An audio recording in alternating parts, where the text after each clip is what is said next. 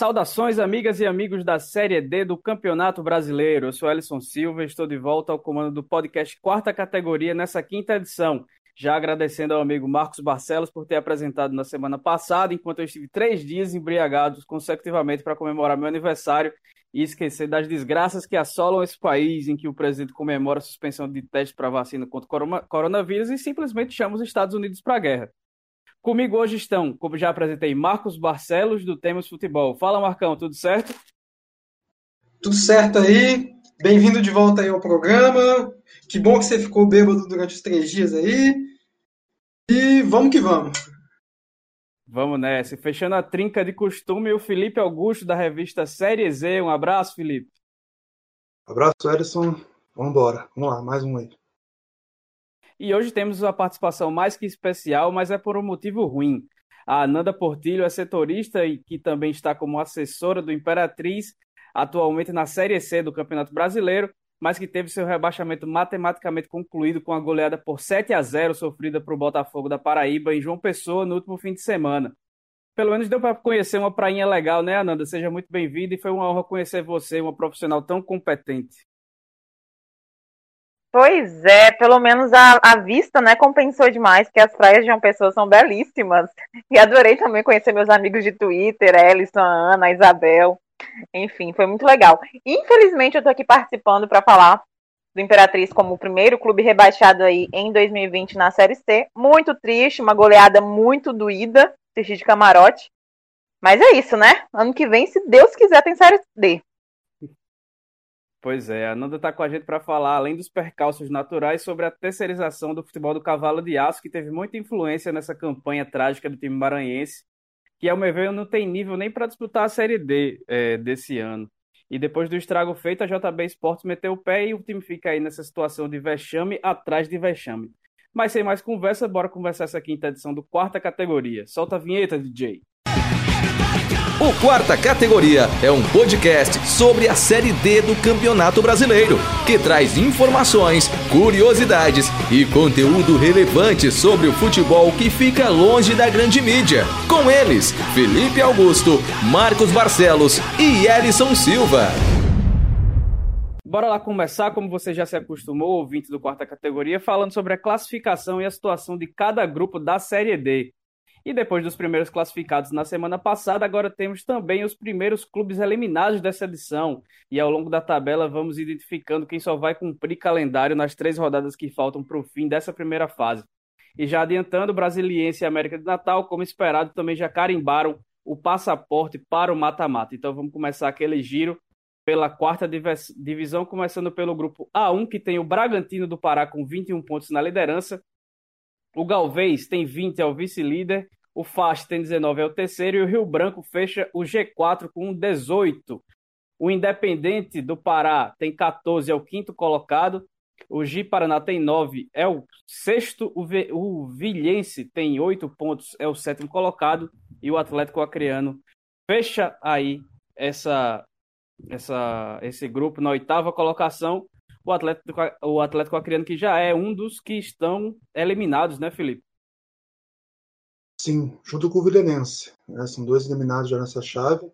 Esse grupo, né, deu uma travada, né, porque os quatro primeiros, né, uns episódios atrás, a gente falava que eles classificariam com certa tranquilidade, mas time, os times meio que travaram na pontuação e não, não engrenaram tanto, né? Isso fez o Independente chegasse, né? Independente, nos últimos, últimos cinco jogos, é o time de melhor campanha nesse grupo com 11 pontos. E está buscando essa vaga aí contra o Rio Branco, principalmente. Bragantino talvez deve classificar ainda com certa tranquilidade, mas a esperava que nessa rodada já saia classificado menos o Bragantino, mas não foi o que aconteceu e agora essa, tem essa briga né, com o Independente aí que depois que demitiu o Charles Guerreiro, o time alavancou, né?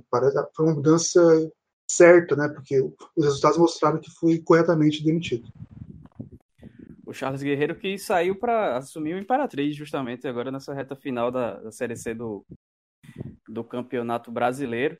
E o Independente, que depois da, que, a terceira, que a empresa que terceirizou o futebol foi embora, ele melhorou consideravelmente. Né? A gente falou, acho que aqui na, na quinta rodada, que foi um dos primeiros programas, que a, o, o, time não tinha nem pontuado ainda. E mesmo quatro pontos atrás do G4, ainda está aí nessa briga, nessa reta final da, da fase de grupos por uma vaga aí na, por uma vaga na classificação para a próxima fase. Passando. Só não estou errado, na última rodada tem o Independente Rio Branco, que pode definir a vaga aí para a próxima fase.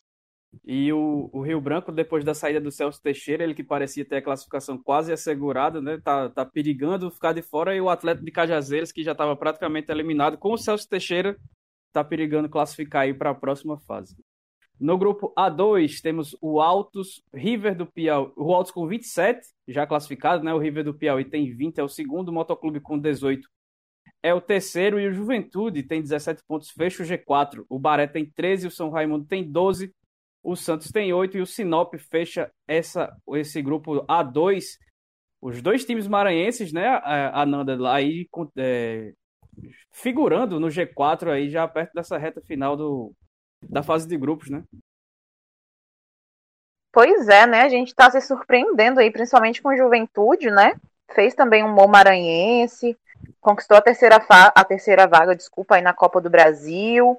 E agora vem aí lutando na Série D. Eu, particularmente, fico muito feliz quando eu vejo os clubes maranhenses, maranhenses tendo bons resultados assim, né? Para a federação, para ranqueamento, para tudo. Quanto, quanto melhor os resultados, melhor para todo mundo. E dá uma compensaçãozinha, né? Porque a Imperatriz vem tão mal que você olha para os outros times vindo bem e você fica assim um pouquinho feliz. E só, só Piauí e Maranhão fazendo valer o nome do Nordeste aí. O Sinop nesse grupo já é um dos eliminados, né, Felipe? Também. Exato, exato. O Sinop ainda tem chances de classificação para a próxima Série D, porque o Mato Grosso vai voltar agora, né? A gente vai falando também quem, quem, quem volta e quem não volta para a Série D no ano que vem também, nesses eliminados também.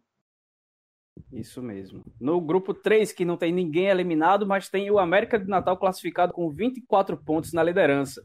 O Salgueiro é o vice-líder com 20, mesma pontuação do Floresta, que ganhou do Campinense, que tem 13. É o quarto colocado. Já é uma diferença grande aí do terceiro para o quarto colocado. Então, basicamente, fica só essa quarta vaga aberta é, nesse grupo A3. O Atlético de Cajazeiras com 12 está na cola. É o quinto colocado. O Globo tem 11. É o sexto. O Afogados com 10 e o Guarani de Sobral com 9. Fecham a classificação. Tudo muito embolado por aí a gente tem alguns confrontos interessantes no próximo fim de semana. Por exemplo, o Atlético de Cajazeiras pega o Floresta e o Atlético que conseguiu sua primeira vitória fora de casa contra o Guarani de Sobral, jogando com um homem a menos durante todo o segundo tempo. Tem uma foto emblemática desse jogo, né? Porque é, com a com a com, a, com o sem com jogos sem público, né, por conta da pandemia e etc. É, o Celso Teixeira fica na arquibancada do, do, quando ele é quando ele está suspenso. E aí tava tem uma cena aos 20 minutos mais ou menos do segundo tempo, o Atlético se defendendo.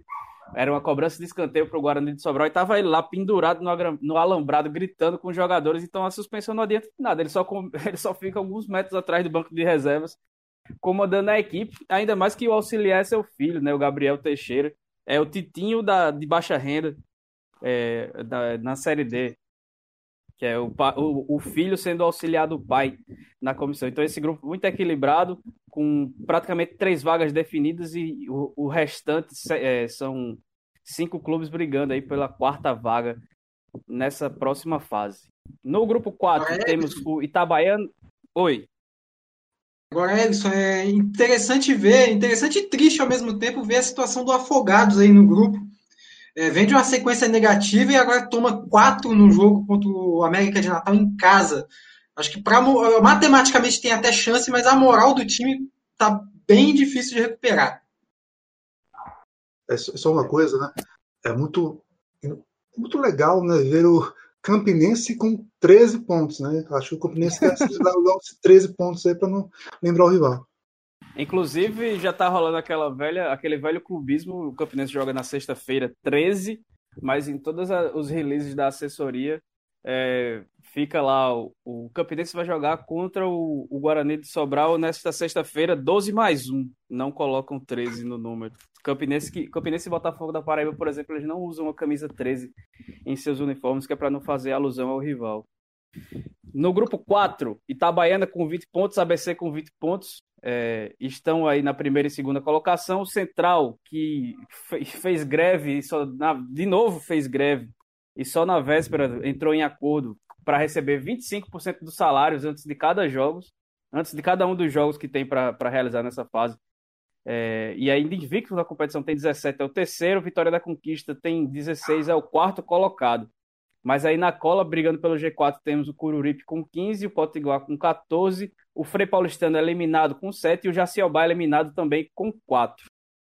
E Frei Paulistano e Jaciobá já também de fora da competição. O Jaciobá é mais um desses clubes que tem é, o seu futebol terceirizado. Teve até nota, né, Felipe, da empresa a FDA Esportes, que é a mesma que administra o Campinense, mas aí eu acho que a gente pode falar dela mais tarde, né? Quando a gente for falar sobre a terceirização.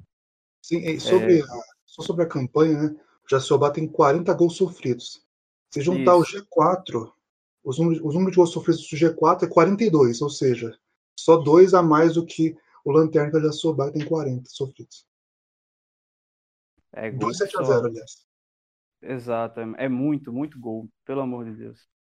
No grupo 5, Aparecidense com 22, Goiânia com 19, Goianésia com 19 e Real Noroeste com 16 fecham o G4. Temos o Águia Negra, Águia Negra na quinta colocação com 13, União Rondonópolis é o sexto com 11, o Vitória com 10 e o Operário, e o Operário de Minas Gerais com 9 pontos fecham aí a classificação. Marcos, Real Noroeste está caindo um pouquinho nas tabelas, mas ainda no G4, né? Então, o Real Noroeste está passando por um momento até é, é, tipo assim atípico, né? Porque o time tem tem tem a questão de lesões no elenco, tem jogadores que estão chegando e já estão estreando, né? Jogadores que estão sendo suspensos porque, você acompanha um jogo do Real Noroeste, você vê que é um jogo muito sempre muito pegado. Sempre rola muito cartão nos jogos do Real Noroeste sempre vai acabar tendo os desfalques, sempre, sempre tendo mudanças no time principal. Mas aí isso prejudica, às vezes, o desenrolar do, das, é, do time, né? o, o rendimento da equipe dentro de campo. Porém, eu ainda acredito na classificação do Real Noroeste, porque na próxima rodada já pega o Operário, que está quase eliminado. Eu pensei, acho que mais, mais um tropeço aí para decretar sua eliminação na próxima rodada. É, o Operário veio, veio de, vem de derrota para o Vitória em casa. Uma, até por sinal, a melhor partida do Vitória aí na competição. Então acredito que o Real Noroeste tenha a chance agora de encaminhar sua vaga. E também na, vale ressaltar que são dois jogos aí que o Real Noroeste vai fazer em casa, que é contra o próprio Operário e o jogo confronto direto contra o Águia Negra. Eu acho que a chance aí de eliminar de vez qualquer risco de, de, é, de classificação, tipo de uma zebra acontecer. Né? Tem uma coisa desse grupo, né? o Goiânia, o Goiânia tem 19 pontos. É, 13 deles são das cinco últimas, últimas rodadas. Então tem a melhor campanha aí da. Se não tem nada, últimos cinco jogos, a melhor campanha da Série D é do Goiânia. Então o time se deslanchou também e está bem perto da classificação também, até perigando conseguir vencer, conseguir buscar essa primeira posição contra o Aparecidense, que parecia mais tranquilo também nessa, nessa liderança. O Goiânia que ainda vai ter. Deixa eu ver quem é que o Goiânia vai pegar. Goiânia vai pegar justamente a Aparecidense na próxima rodada, então já pode aí encostar na liderança. Não passa em número de vitórias, mas pode, pode ficar encostado aí no número de pontos e deixar a decisão da vaga para as duas últimas rodadas. Esse grupo também não tem nenhum time que já está eliminado. Mas no grupo 6 a gente já tinha o Gama classificado e o Brasiliense também conseguiu a classificação e ainda por cima assumiu a liderança. Chegou aos 26 pontos. É, é o líder do grupo A6, mesma pontuação do Gama. O Atlético da Bahia tem 18 pontos, é o terceiro. O Caldense fecha o G4 com 15. O Bahia de Feira tem 14, está na briga ainda, assim como o Tupinambás, com mesmos 14 pontos o Vila Nova de Minas Gerais e o Palmas, o Vila Nova com 9 e o Palmas com 0 fecham aí a classificação desse grupo A6. O Palmas com 0 pontos, não precisa nem dizer que já está fora há muito tempo, né? 100% de aproveitamento. e o tá semana passada a gente recebeu o Renner aqui, né, que é lá de Brasília, né? E o Gama estava na, em crise ainda, né? Questão financeira. Ainda está, né? Não mudou muita coisa. Mas não só isso, né? O Vitor Xavier, que a Nanda conhece bem, de uma Imperatriz ano passado, era um dos destaques da equipe, né? Foi pro Ferroviário, da Série C. era um dos pilares da equipe aí e acabou perdendo o jogador que era peça importante demais. É, ele se destacava muito assim para o padrão da série, série D e agora vai voltar para a série C onde vai jogar com o Ferroviário. Sim, e, e o Xavier, e o Xavier é um jogador de muita qualidade mesmo. Inclusive a gente encontrou ele no aeroporto, né, porque a gente encontrou a delegação do Ferroviário. E aí ele já estava junto com o pessoal e tudo mais. E o Xavier é um jogador de muita qualidade mesmo, assim. É. Ano passado, quando, quando o time entrava em campo sem ele, a gente viu quanto caía em rendimento. Porque ele realmente é muito pontual e ele é muito bom. Então, assim, para o Ferroviário foi uma ótima e para o Gama foi uma perda, assim, absurda. E assim como o Neto Baiano, Felipe, a gente tem mais uma edição do Sai do Brasiliense e faça, e faça um gol, né? Que o Marcos Aurélio era reserva lá no, no Jacaré e reestreou pelo Botafogo contra o Imperatriz e marcou um gol de pênalti. Ele que, que tem trauma com o pênalti aqui, perdeu dois pênaltis decisivos no jogo do acesso em 2018 contra o Botafogo de São Paulo. Chegou já tirando essa zica é, na sua reestreia pelo Belo, jogando a Série C do Campeonato Brasileiro. O brasileiro aos poucos vai se desfazendo de alguns medalhões. E teve o Breno, que era do 13, foi pro Brasiliense. Isso, Breno Calixto, zagueiro, muito bom zagueiro. Muito bom, dentro de campo e fora de campo também. Principalmente fora de campo. Principalmente fora de campo. No eu concordo, viu? Quando, quando teve 13 aqui, eu achei mesmo que o Breno Calixto vinha, porque eu queria tietar, porque eu acho ele muito foda. Mas ele tava com Covid na época e ele, daí ele não veio, não. Aí foi melhor que ele não fosse. No grupo A7, Ferroviária na liderança com 23 pontos, Cabo Friense é o segundo com 22, o Mirassol, que, completo, que fez aniversário esses dias, tem 19 pontos, é o terceiro. O Cascavel vai salvar a, a pátria paranaense com 18 pontos na quarta colocação, ou pelo menos vai salvando, né? Porque a portuguesa carioca tem 16, é o quinto, o Bangu também com 16 é o sexto, mas Nacional e Toledo já eliminados têm 5 e 1 pontos, respectivamente, fechando a classificação desse grupo A7, Felipe.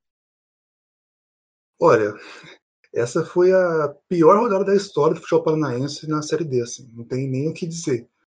Foram três jogos, os três tomaram cinco, 5 a 0 5 a 1 5 a 2 é, talvez seja a pior rodada da história dos paranaenses em uma divisão na história do Brasileirão também. É, o Cascavel não passa confiança, né? Novamente, não venceu um time de fora do Paraná, tem uma vitória com o time de fora. É, a tabela não é, não é boa para as próximas rodadas como você disse, né, vai salvando. Já não dá para cravar muito bem que isso vai acontecer. É, só que, por exemplo, Bangu, né, Bangu que está fora do G4, perdeu 4 pontos para o Nacional Toledo. Se tivesse vencido, teria 20 pontos no G4. Então, quem perde pontos para essas equipes também pode ser, vai se prejudicar, obviamente. Então, é, eu até coloquei no Instagram né, que a algo histórico do futebol paranaense foi isso, né? Foi a pior rodada da história do futebol paranaense na Série D. É, é o trio, né? Agora, agora é trio, não é mais dupla, né? no começo era dupla que o Paraná mandava para a Série D. Mas é, é o grupo de times do Paraná que é mais fraco assim que eu vi na Série D. Assim, né? O Cascavel se salva, mas não passa confiança, porque não vem esse time de fora do estado. E vencer o Nacional Toledo não é nenhum, não é nenhum mérito, né? É quase uma obrigação pela qualidade das equipes. E fechando essa tabela da Série D, a gente tem o Novo Horizontino, que é o primeiro clube com a liderança e a classificação assegurada com 27 pontos. O Pelotas é o segundo com 16. A briga tá boa nesse, viu? O Joinville tem 16, é o terceiro. O Caxias tem 16, é o quarto. O Marcílio Dias é o quinto com 15. O São Luís é o, é o sexto com 14 pontos. Briga acirrada, dois pontos de diferença do segundo ao sexto colocado. Mas a gente também mais para baixo, o Tubarão e o Caetano já eliminados têm seis pontos e fecham aí a tabela de classificação. Tubarão e Caetano não estarão na próxima Série D, então não vão ter calendário para o ano que vem. E interessante desse, essas últimas rodadas, né, essa vantagem pouquíssima aí que entre o segundo e o sexto, o Caxias e o São Luís vão enfrentar o Tubarão e o São Caetano. Então tem essa vantagem aí, tem que fazer o dever de, dever de casa, o dever de fora, não sei onde vai ser os jogos, para conquistar essa vaga, porque o grupo está bem acirrado mesmo, tirando o Horizontino, que está aí num patamar diferente mesmo, pelo menos esse grupo, né? Na segunda fase a gente vai ver se essa, se, essa, essa, essa coisa bem bem, bem diferente, né? bem acima dos demais, vai se, vai se comprovar também na segunda fase. Mas tem esses aspectos aí. O São Caetano e Tubarão vão entrar mais agora para competir. Não vai ter, competir não, né? Para participar, não vai ter uma competição de fato. E, e aí, para o Novo Horizontino vai entrar algumas discussões que a gente já teve nos primeiros programas, nos primeiros episódios, né? De times do interior paulista de São é, e do Rio de Janeiro tem muita dificuldade quando passa para o mata-mata. Agora, sem torcida, talvez as coisas se equilibrem um pouco mais. Mas fazer uma, uma carrada de pontos no começo da Série D nunca tem garantia de acesso, nunca dá garantia de nada, né? Uma competição bem, bem maluca nesse sentido. E aí, só repassando aqui os eliminados, já são 10. É, vamos lá, o Vilhenense, o Atlético Acreano, Sinop, Frei Paulistano, Jaciobá, Palmas, Nacional, Toledo, Tubarão e São Caetano já estão eliminados.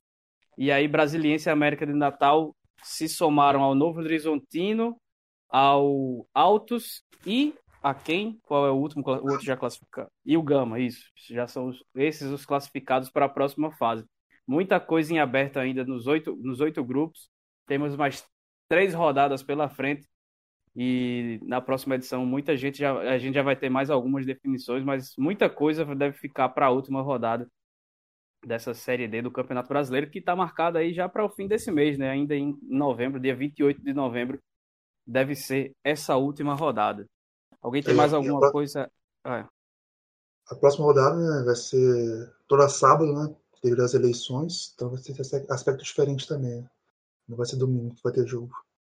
Então é isso. A gente já deu aquela breve, não tão breve passada aí pelos grupos dessa Série D do Campeonato Brasileiro. E aí, só reforçando o que falou o Felipe, né? Como temos eleições municipais no próximo domingo, e cuidado aí para em quem vocês vão votar, né? Não vote em quem, é, quem não acredita na ciência ou quem zomba do povo que está morrendo na pandemia. A 12 rodada da Série D ocorre na sexta e no sábado. E na próxima edição teremos mais classificados alegres e mais eliminados tristes. E agora a gente vai para o nosso intervalinho de sempre para tomar uma água, tomar um fôlego que na volta vamos falar do rebaixamento do Imperatriz e dos estragos que a terceirização do futebol tem gerado em vários clubes do país. Pode soltar, DJ. Série D tem aqui Brasileiro Feminino Série A2 também. Terceirona Paranaense? Adivinha? O futebol Loja dos Holofotes, uma paixão pelo alternativo. Revista Série Z, a revista do futebol alternativo. Desde 2011, o site vozdatorcida.com traz o melhor conteúdo independente sobre o futebol paraibano, com credibilidade e sem compromisso de agradar ninguém. Para ficar por dentro de tudo que acontece no futebol da Paraíba, acesse vozdatorcida.com e siga em todas as redes sociais, arroba Voz da Torcida. Voltamos com a segunda parte do quarta categoria e vamos trazer à tona aqui o assunto de terceirização do futebol. E para isso, nossa convidada Ananda Portilho pode trazer detalhes do que a JB Esportes fez do Imperatriz, né? Foram dispensas de jogadores importantes, contratações sem cabimentos, mudanças de treinador, treta em aeroporto, áudio no WhatsApp reclamando de torcedor, ameaça de, de WO. Tudo aconteceu lá no Cavalo de Aço, né? O, o, e o resultado não podia ser outro. Provavelmente a pior campanha da história da terceira divisão, pelo menos nesse novo formato, é o que fará a equipe do Maranhão, que conseguiu acesso em 2018 e vai voltar para a Série D em 2021. Ananda, você pode nos trazer detalhes dessa relação e o que tudo isso impactou na campanha do time nesse ano?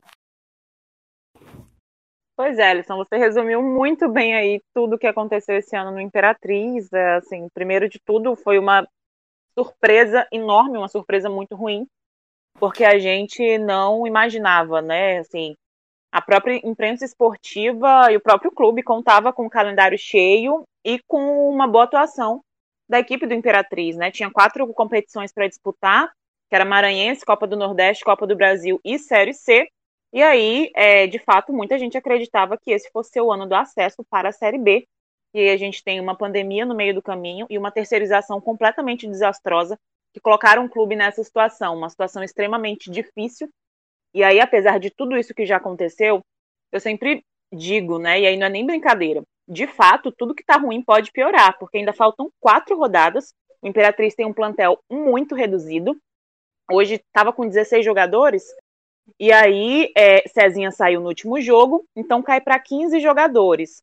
Desses, a gente tem o quê? Um goleiro reserva, tem jogador lesionado e tem pelo menos dois jogadores que estão suspensos da próxima partida.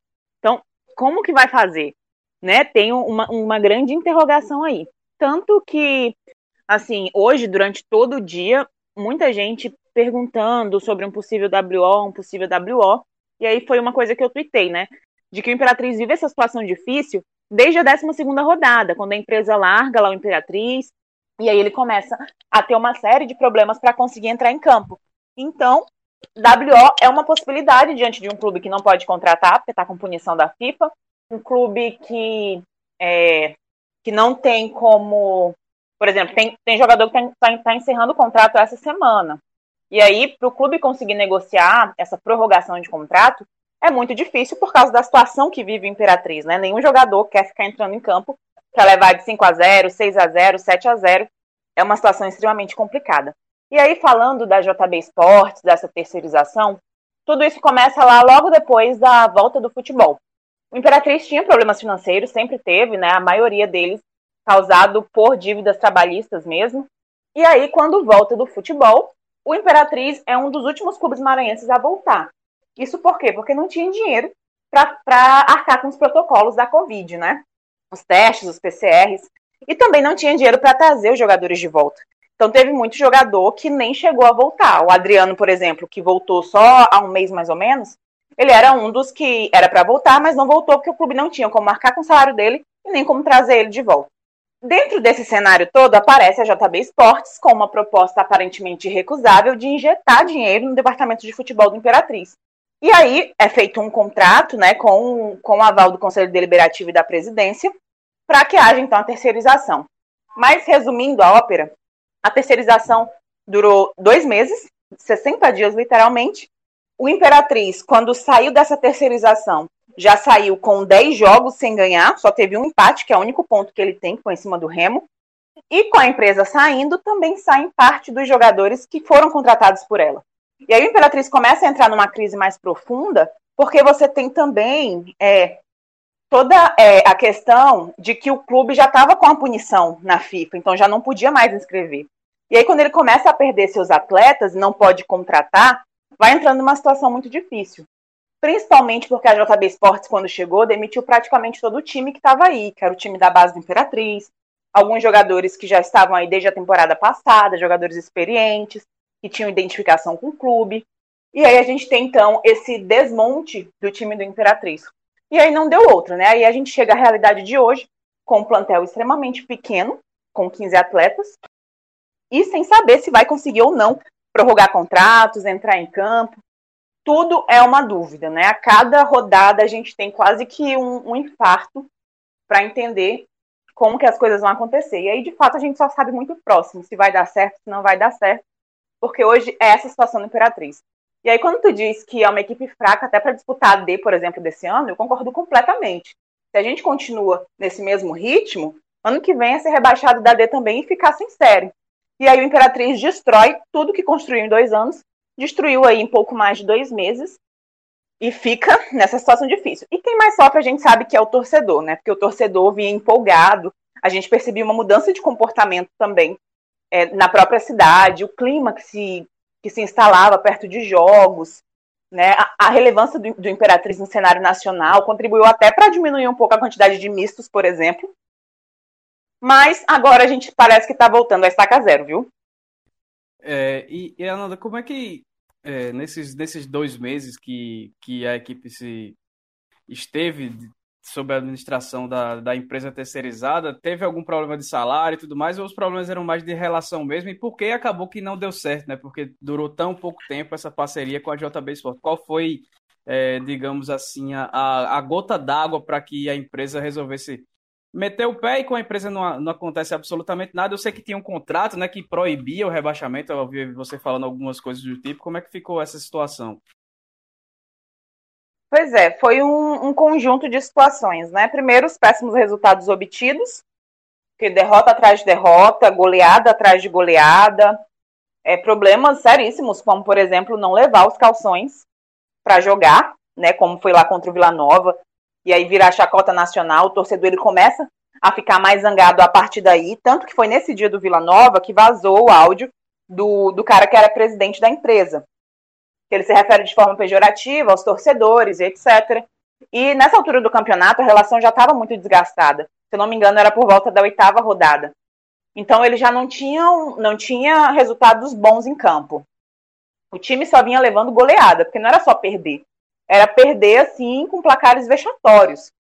E ainda tem essa parte aí da, da, desse áudio aí que foi vazado desse presidente. Depois a JB emitiu uma nota, mas enfim, não conseguiu convencer.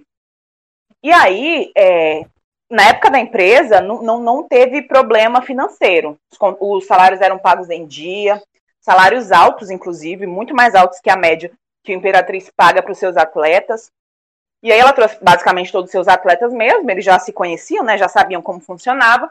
Então, assim, nessa parte de problemas financeiros, não tinha. A empresa arcou com todos os salários dentro do mês, durante todo o tempo que teve aí. Agora, os conflitos existiam com jogadores que não eram da empresa. E aí, conflitos que partiam dos próprios jogadores que chegaram e situações em que os jogadores que já estavam aí, que já faziam parte do clube, não aceitaram, né? Algumas situações que, que enfim, que acabaram é, fazendo com que muitos pedissem demissão. Eles também já não se sentiam confortáveis com essa situação.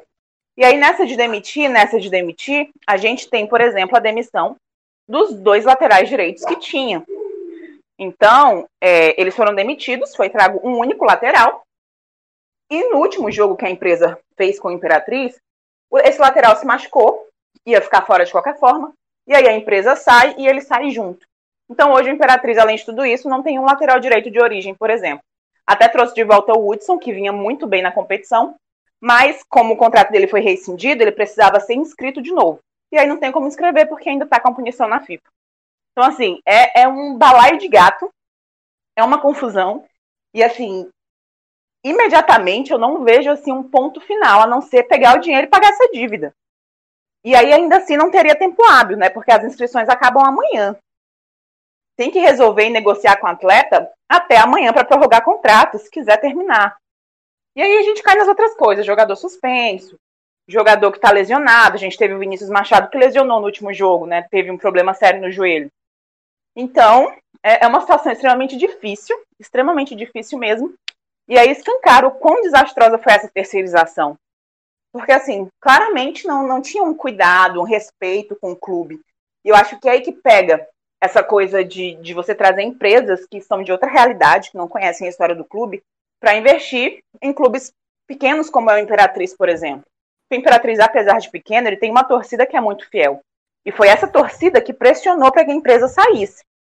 Então, assim, foi uma coisa de. Foi no jogo contra o 13, válido pela primeira rodada, que foi em Campina Grande, foi, tinha sido jogo adiado, etc.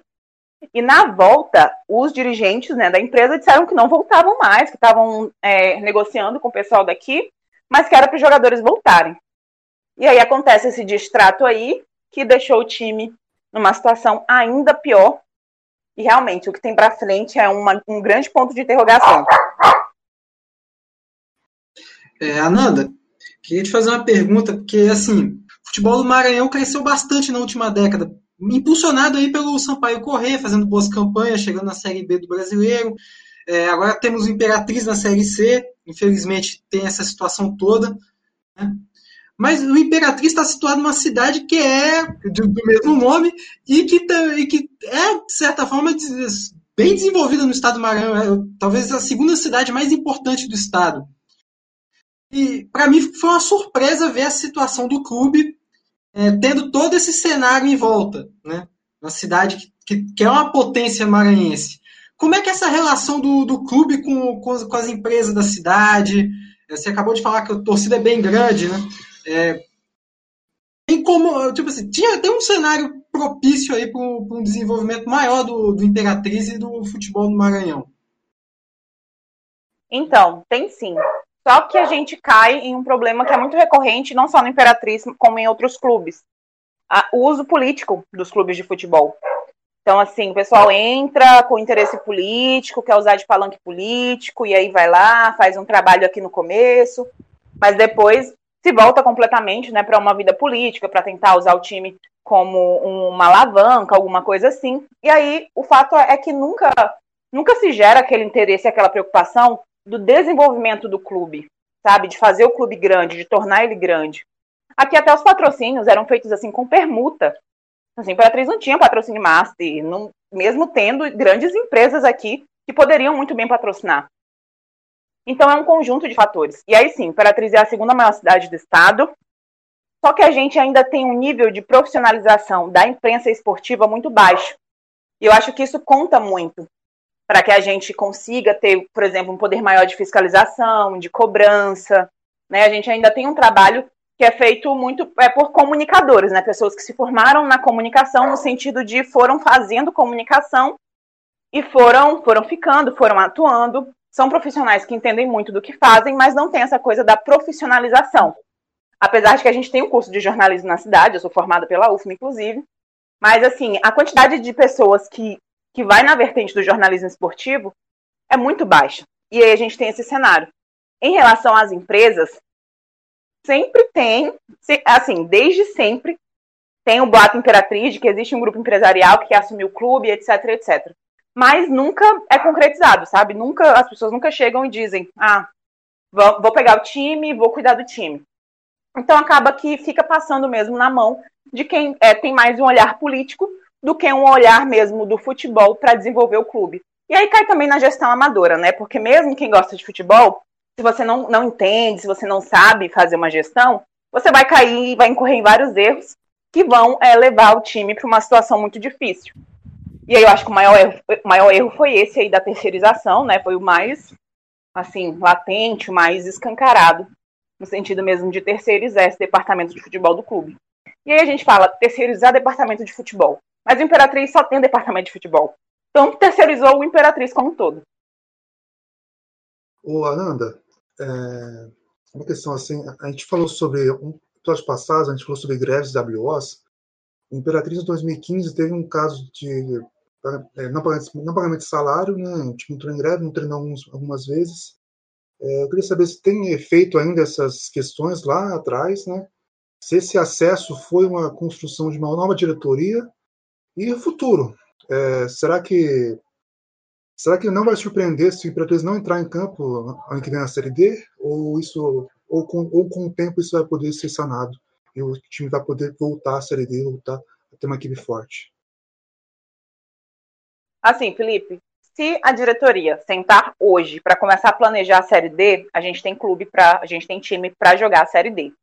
Se continuar no mesmo ritmo que está, ano que vem não entra em campo, porque não vai ter time. E se entrar em campo é para continuar passando vergonha e tendo placares vexatórios, situações vexatórias e tudo mais.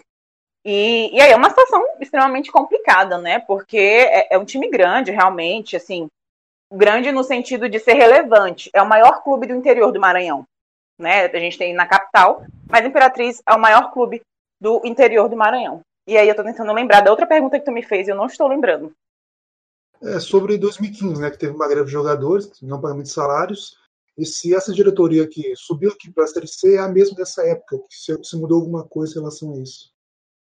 Não, não, a diretoria é outra, essa diretoria assumiu interinamente em 2017, né? E aí veio fazendo uma gestão. Em 2018, é, estruturou melhor o clube, conseguiu o acesso para a Série C. E em 2019 foi campeã maranhense aqui. Né? Então, assim, havia um trabalho que foi muito bem feito de reconstrução do time e de construção de títulos e tudo mais.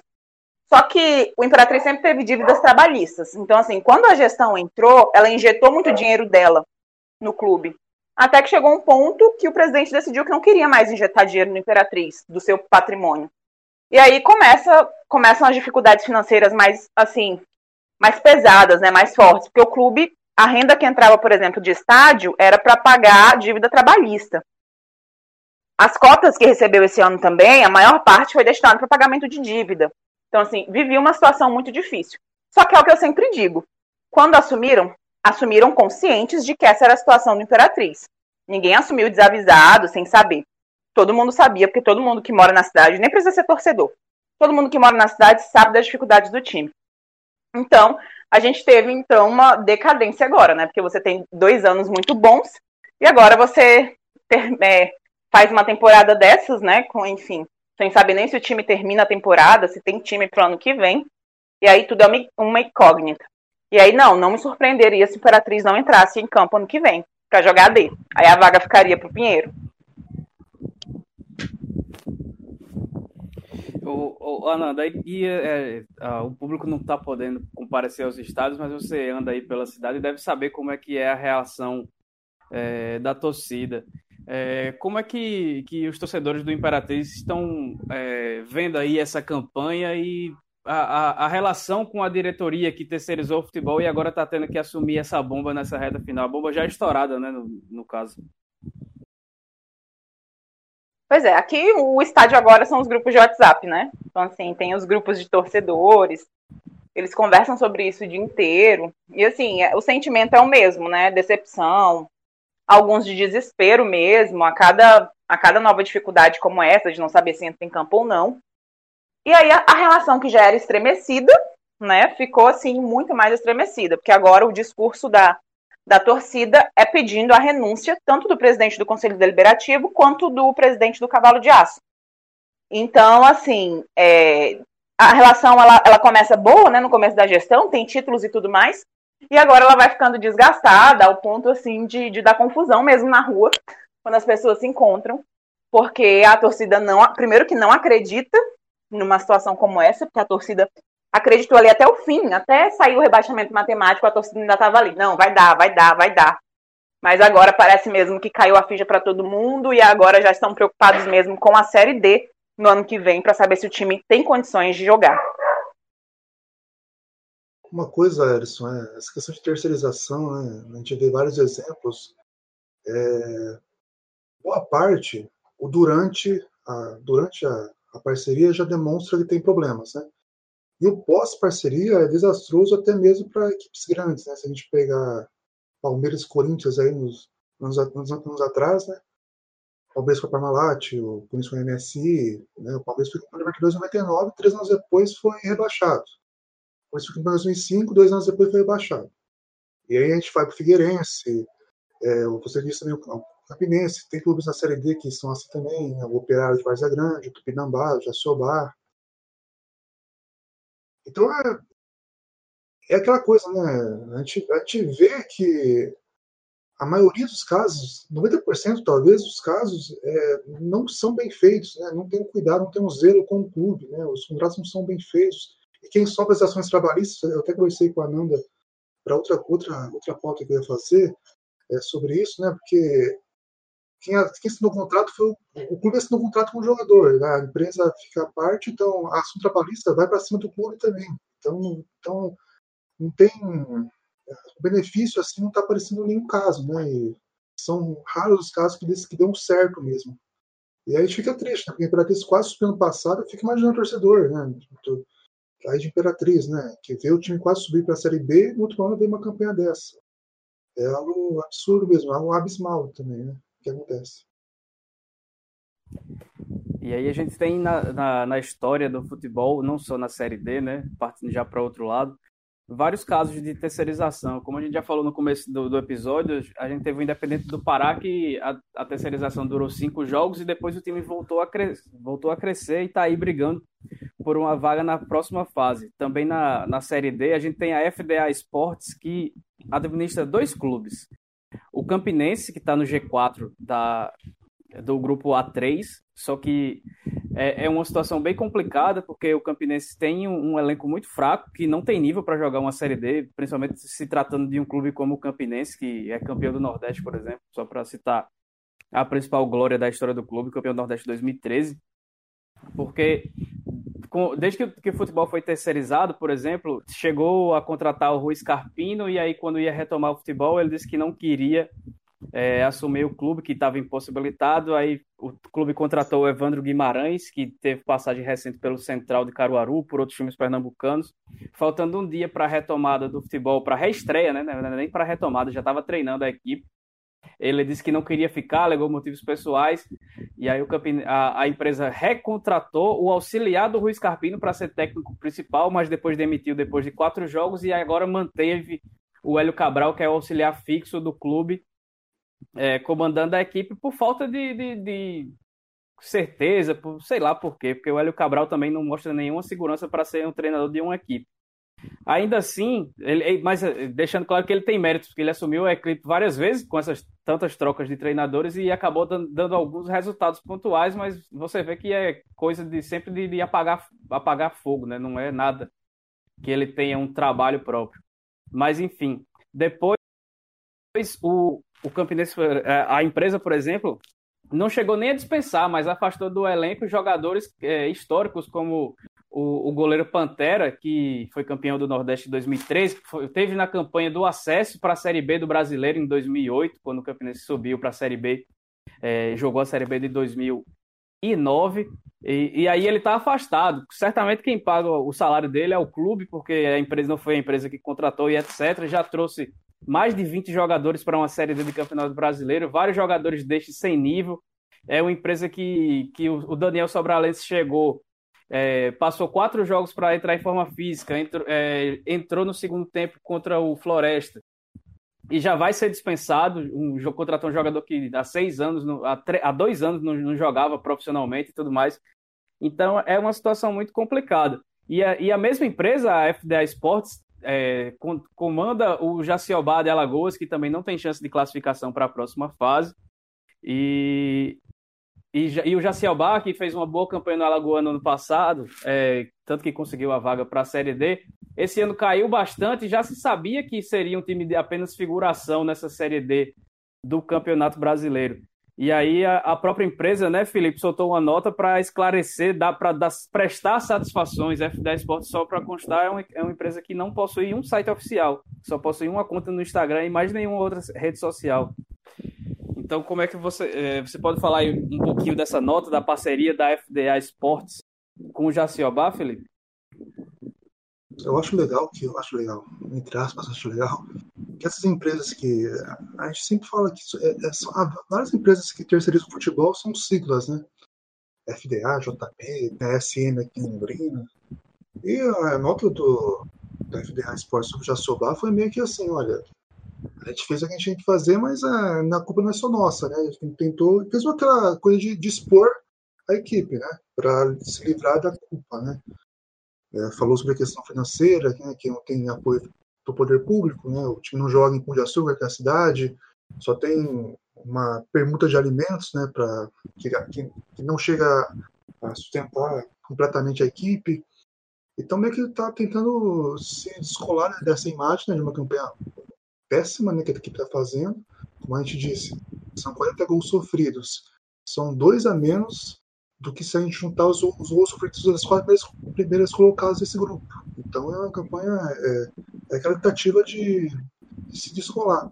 O que eu acho interessante dessas, dessas empresas é que elas não tenham cuidado com a equipe que elas estão cuidando, que elas estão passando a cuidar, até mesmo não ter cuidado com a própria imagem deles, deles né? porque se eles fazem uma, uma, algo ruim, a empresa deles vai ficar mal. Mas, mas pelo que parece, os dirigentes de futebol do Brasil não se importam com isso, parece. Então, meio que se afundam em dívidas, precisam de um apoio e apegam qualquer coisa que aparece. Então, fica esse ciclo, esse ciclo vicioso aí, né, que acontece no futebol brasileiro. É, a, gente falou, a gente falou sobre as questões de terceirização, né, só para citar um caso de sucesso, que é o Londrina, que disputou a CLT com essa parceria, o Londrina foi, em 2011, na segunda divisão, é, foi assumido né, pelo, pela SM Sports, que é uma empresa do Sérgio Malocero, que, que aqui no Paraná é bem conhecido. Ele, de lá, ele, ele abandonou o Irati para assumir o Londrina, ou seja, ele meio que acabou com o clube que ele comandava, os torcedores ficaram à deriva lá em Irati, que é uma cidade perto de Ponta Grossa, para assumir o Londrina. O Londrina tem acesso em Série A, perdão, Série D, Série C, Série B, quase subiu para Série A, teve abaixamento no ano passado. Até 25 vai ser o, é o contrato de, de terceirização, de gestão de futebol. É, tem várias coisas, mas sempre há uma preocupação em Londrina com o pós-parceria. O que vai acontecer? Será que Londrina vai ter condições de se manter com um departamento próprio, né? com os dirigentes do clube fazendo esse trabalho. E é uma preocupação. Então, mesmo caso de sucesso como Londrina, tem um caso de insucesso, de, de, de abandono, que foi o caso do Irati. O Irati durou apenas duas temporadas, foi abaixado e vive com idas e vindas no futebol daqui. Nunca mais teve uma força de voltar a disputar uma Paranaense Primeira Divisão. O Irati foi campeão da Série, série A Paranaense em 2002, quando teve aquele supercampeonato. Era um time de tradição aqui, uma, não é de uma cidade tão forte, mas fez um clube forte. Então, até mesmo um caso de sucesso, que é o Londrina, tem um caso de insucesso que acabou provocando um sucesso de outro, que foi o. O Londrina tá, está bem, né? foi a partir do ano passado, mas parece que foi um meio de percurso, o time pode voltar esse ano. Ele até, até ficou desanimado com a equipe, reclamou muitas vezes com a torcida, que não comparecia, mas é o único caso de sucesso que eu vejo no futebol brasileiro de terceirização é o Londrina. Mas sempre tem essa pulga atrás da orelha. O que pode acontecer quando é que quando a gestão sair? Será que o Londrina vai ter condições de manter isso ou não? Porque bilheteria, venda de jogador, vai tudo para esse esporte. Então, assim, boa parte. Então, Londrina vai ter que se estruturar para, caso essa parceria seja desfeita, conseguir se manter nesse status que a parceria também trouxe, mas pode tirar também. Felipe, é, e no grupo A5 também tivemos um caso aí de terceirização que foi no Operário, né? Esse caso, esse caso também é bizarro, né? O, agora não vou lembrar o nome do treinador novo do, do Operário, mas ele seria o primeiro, foi o primeiro treinador pós-paralisação é, que foi contactado pela diretoria para assumir a equipe. É, desse, desse contato até a estreia, foram cinco, cinco treinadores anunciados oficialmente pela, pela diretoria. É, a gente até falou né, que era surpreendente o Bravo tinha demitido o treinador por esse contexto, né, demitiu. Eu acho que logo depois a gente fez um episódio sobre troca de treinadores, o time demitiu. E teve esse caso, né? E também, também tem a terceirizado né, para essa disputa, mas pelo que parece, o está sendo, sendo desfeito já. Já está sendo criado um time novo, é, do operário mesmo, para o Mato Grossense. Então o time também que desistiu já da Série D para focar no Mato Grossense estadual, que deve que, que o treinado volta essa semana também, é, simultaneamente a Série D. Então são vários casos aí de, de terceirização que não dão certo. Né? Eu citei só um caso aqui que, que, deu certo, que está dando certo, mas que tem que se criar uma, uma, uma, uma, pergunta, né? uma, uma pulga atrás orelha de será time está, está pronto para sair desse time, para se manter essa estrutura? Então é algo que eu, eu não conheço outro caso de terceirização que deu certo, como o caso do Londrina. Eu fico devendo realmente assim. E aí vocês já citaram os casos de Corinthians e Palmeiras, que tiveram a MSI e a Parmalat, por exemplo. A gente pode citar também o Flamengo com a ISL nos anos 2000, que fez aquele time do, do ano 2000 que tinha Alex, tinha Denilson, tinha Petkovic, tinha um bocado de, de jogador importante que depois deixou o time afundado em dívidas. E aí passando, e a gente teve recentemente o caso do Figueirense, que acabou causando greve de jogadores com direito até WO na série na série B do Campeonato Brasileiro, se não fosse a torcida, sempre ela socorrer. Ninguém sabia qual seria o futuro do, do Figueirense, até no esporte, porque estava para fechar as portas do clube, se não fosse a intervenção da torcida. E mostrando que não é algo tão recente essa situação, a gente teve uma parceria do Juventus da Moca em 98 e uma da Portuguesa de São Paulo em 2003. E aí basta você procurar onde é que estão essas equipes hoje em dia, né? Então, não, não é uma coisa que, que traz um estrago que seja pontual. É uma, é, são sempre situações que são extremamente danosas aos clubes, que causaram rebaixamentos em clubes de Série A e, e uma dívida que era do Flamengo, que, por exemplo, que parecia praticamente impagável, a praticamente o desaparecimento de Português e Juventus e do Figueirense agora se reestruturando na base da torcida. Para os times que não têm torcida, fica mais difícil ainda essa situação de, de futebol terceirizado, porque o pessoal vai embora, não tem responsabilidade nenhuma com o clube, deixa as dívidas, deixa todo o prejuízo esportivo lá e, e vida que segue. Só uma coisa, antes, antes Marcos Só uma coisa para complementar o que eu disse antes. Quando eu falo caso de sucesso, é, por exemplo, o Palmeiras foi campeão com a Parmalat da Libertadores. Quando eu falo caso de sucesso é o quê? Assumir a equipe, é, dar os títulos, dar a sustentação, dar alegria para o torcedor, mas ao mesmo tempo o clube tem que se estruturar para manter isso depois. É isso que eu falo de sucesso. Né? É o, é, o, é o antes, durante e depois que tem que ser completo para ter sucesso. E o, o, o, Londrina, pelo menos o durante, está tudo tranquilo. Que pode ter problemas é o depois. Então a estrutura tem que ser feita para que se mantenha isso. É só para complementar isso. É, aqui no Espírito Santo, a gente teve alguns uh, uns poucos casos aí de terceirização da gestão do futebol. É, em 2014 tivemos o, o caso do Conilon, que era o antigo Jaguaré, que jogou Série C, enfim. O time muda, na cidade de Jaguaré muda o nome do time toda hora, né? Já foi Botafogo Jaguaré, Jaguaré, Conilon, enfim. É, o caso do Conilon veio um pessoal de Rondônia, né? Para fazer a gestão do futebol do, do Conilon. O, o clube trouxe até o Adriano Gabiru para jogar um Capixabão de 2014. Ele fez até gol na, na Desportiva na primeira rodada. O jogo terminou 1x0 para o Conilon na, na, na ocasião. Só que o time não conseguiu nem completar a primeira fase direito. O time abandonou o estadual. E recentemente tivemos o caso da empresa LGM Sports, empresa de entretenimento que é, desembarcou no Rio Branco e com a missão de pagar o Louco Abreu aquele, o, famoso imbróglio do, do louco. Aí o, o, o Rio Branco acabou pagando pagar, a né? E não vai e não pagar. Vai pagar vai. pagar vai até tanto que pagou. Só que é dinheiro aí que a gente não sabe de onde veio. É, pois é, então acho que a gente vai chegando aqui ao fim desse quinto episódio do quarta categoria. E aí eu peço agora as considerações finais na ordem ao Felipe, ao Marcos e à nossa convidada Ananda, agradecendo já grandemente pela participação e pela contribuição e desejando sorte a ela e à Imperatriz nessa caminhada para reerguimento do clube. Obrigada. Ah, desculpa, gente, por aí a ordem. Pode falar, desculpa. desculpa. Queria agradecer primeiro o convite, né? Infelizmente, para falar de uma situação muito difícil Imperatriz ficou em evidência ano passado pela boa campanha que fez, esse ano pela péssima campanha que fez, então é sempre muito triste falar sobre isso, até porque eu sou torcedora do Imperatriz. E aí é difícil acompanhar o clube. E eu só comecei a ser, a ser setorista porque eu sentia falta dessa informação chegar até os torcedores. E aí, infelizmente, eu tenho sido porta-voz de muitas notícias ruins nessa temporada de 2020. Mas, de modo geral, eu quero agradecer dizer que é um prazer participar com vocês, é, com todos vocês, né? Quem eu conhecia, quem eu já não conhecia.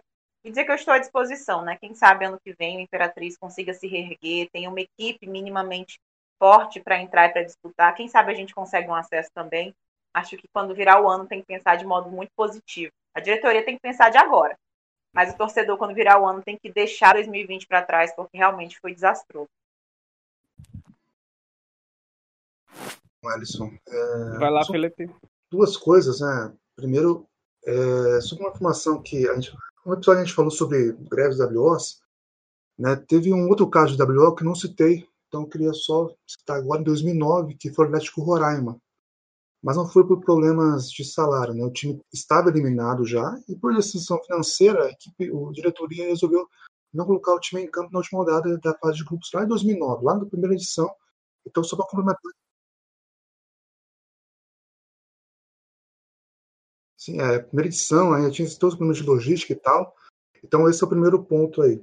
E o, sobre as próximas rodadas, né, a minha curiosidade maior é para ver se é para ver esse essa luta, né, pela liderança do grupo A6, né, o Gama e o Brasiliense, né, e os times vão se enfrentar ainda no, no retorno, né, teve o primeiro clássico lá no primeiro turno, e agora tem essa disputa aí para ver quem vai ser o líder, né, o Brasiliense parece estar numa, tá numa fase melhor e o Gama não sei se caiu, mas não, não vence duas partidas, né? Antes estava subindo todas as equipes e agora não, não, venceu. Então fica essa curiosidade para ver como o Gama brasileiro se vão se comportar nessa briga para a liderança aí do grupo A6, que é o mais acirrado na disputa pela liderança. Os outros são mais tranquilos, apesar do grupo A3 também estar tá bem equilibrado em relação à liderança também. Bom, é, a Nanda chegou a tocar num ponto é, muito interessante, que é a questão da, da qualificação da imprensa esportiva. Ela falou do caso do Maranhão, acho que aqui no Espírito Santo também a gente pode discutir esse assunto também, e em vários outros estados aí do Brasil. Eu acho que a gente aqui poderia. Também. É, aqui. acho que no Brasil inteiro. no Brasil inteiro. É, eu acho que, que quando a gente trata de terceirização no futebol, acho que a imprensa esportiva poderia fazer uma autocrítica aí. Por que, que eu estou falando isso? Porque a terceirização do futebol chega para o torcedor, chega no ouvido do torcedor, isso já sai da boca do dirigente como uma parceria. Né? E chega no ouvido do torcedor, isso passa pela imprensa e chega no ouvido do torcedor como uma coisa boa. Né? A gente eh, não questiona, muitos não questionam como é que está a situação do clube, né? para chegar a esse ponto. É, inclusive, também se relaciona é, ao termo terceirização com uma forma de modernização. E eu não falo só no futebol, em vários outros setores da sociedade a gente ouve é, o termo terceirização como uma, uma coisa positiva, uma coisa relacionada à modernização. Inclusive, na, na, nas próprias, nas, na própria política a gente ouve muito isso das bancadas aí de que, que não se interessam pela, população com acesso a serviços de qualidade, enfim, se interessa pelo povo que se interessa pelo lucro, não é mesmo? E, então, acho que o, o, o, nosso papel aqui é a gente questionar se a gente está passando ao torcedor a, real situação é, de um clube que está, está terceirizando a sua gestão. Será que o clube está tá em busca de uma modernização ou ele está com o Pires na mão? Né? E também a gente não tem só a terceirização, tem os casos dos clubes SA, né? dos tais clubes empresa. Temos o Botafogo aí rezando para ver se consegue se tornar uma SA. É... Já tivemos experiências aí aqui no Espírito Santo mesmo, com a Desportiva Ferroviária, um clube que, que foi fundado ali com a, com a fusão de clubes é, ligados a, aos trabalhadores da Vale do Rio Doce. Depois da privatização da empresa, dois anos depois, veio o, grupo Vila Forte e a Desportiva Ferroviária se tornou Desportiva Capixaba SA. Né? a Desportiva caiu da Série B do Brasileirão para a Série B do Estadual. Né? Agora voltou a ser Desportiva Ferroviária, mas não com a força, é, potência econômica que tinha antes. Né? Com, a, com a força de, de investimento que tinha antes. Esperamos que, po, que possa se recuperar. Então, para finalizar, é isso aí que a gente tem que fazer, enquanto imprensa esportiva. Acho que a gente tem que fazer um, dar uma, dar uma repensada, né? Então, bem lembrado aí essa situação sobre uh, as eleições, né? Porque o que, a gente, o que mais a gente vê por aí é candidato a prefeito, a vereador, falando que quer é, que o poder público tenha menos responsabilidade, ao mesmo tempo que eles querem ser candidatos a prefeito e vereadores, né? Então dá para saber muito bem é, qual a intenção dessas pessoas. E aí é quem vai votar, e é importante que todo mundo vote no domingo, reflita que privatização ou terceirização melhorou alguma coisa no poder público, que terceirização conseguiu trazer algo de positivo aí para o seu clube de futebol e, e, reflita bastante sobre isso, porque é, é de se pensar. A resposta é fácil, mas aí fica a critério de cada um que vai fazer. Mas é, é sempre bom levar essa consideração. O futebol faz parte de uma sociedade como um todo e, e as reflexões que a gente tem que fazer acabam se, se encontrando como, como é natural. Então, a todo mundo que acompanhou até agora, lembrando que você pode nos seguir nas redes sociais, a gente está no Twitter, no Instagram, P Categoria. Compartilhe com os amigos o conteúdo sério também sobre a periferia do nosso futebol, porque você encontra só aqui. Valeu, até a próxima.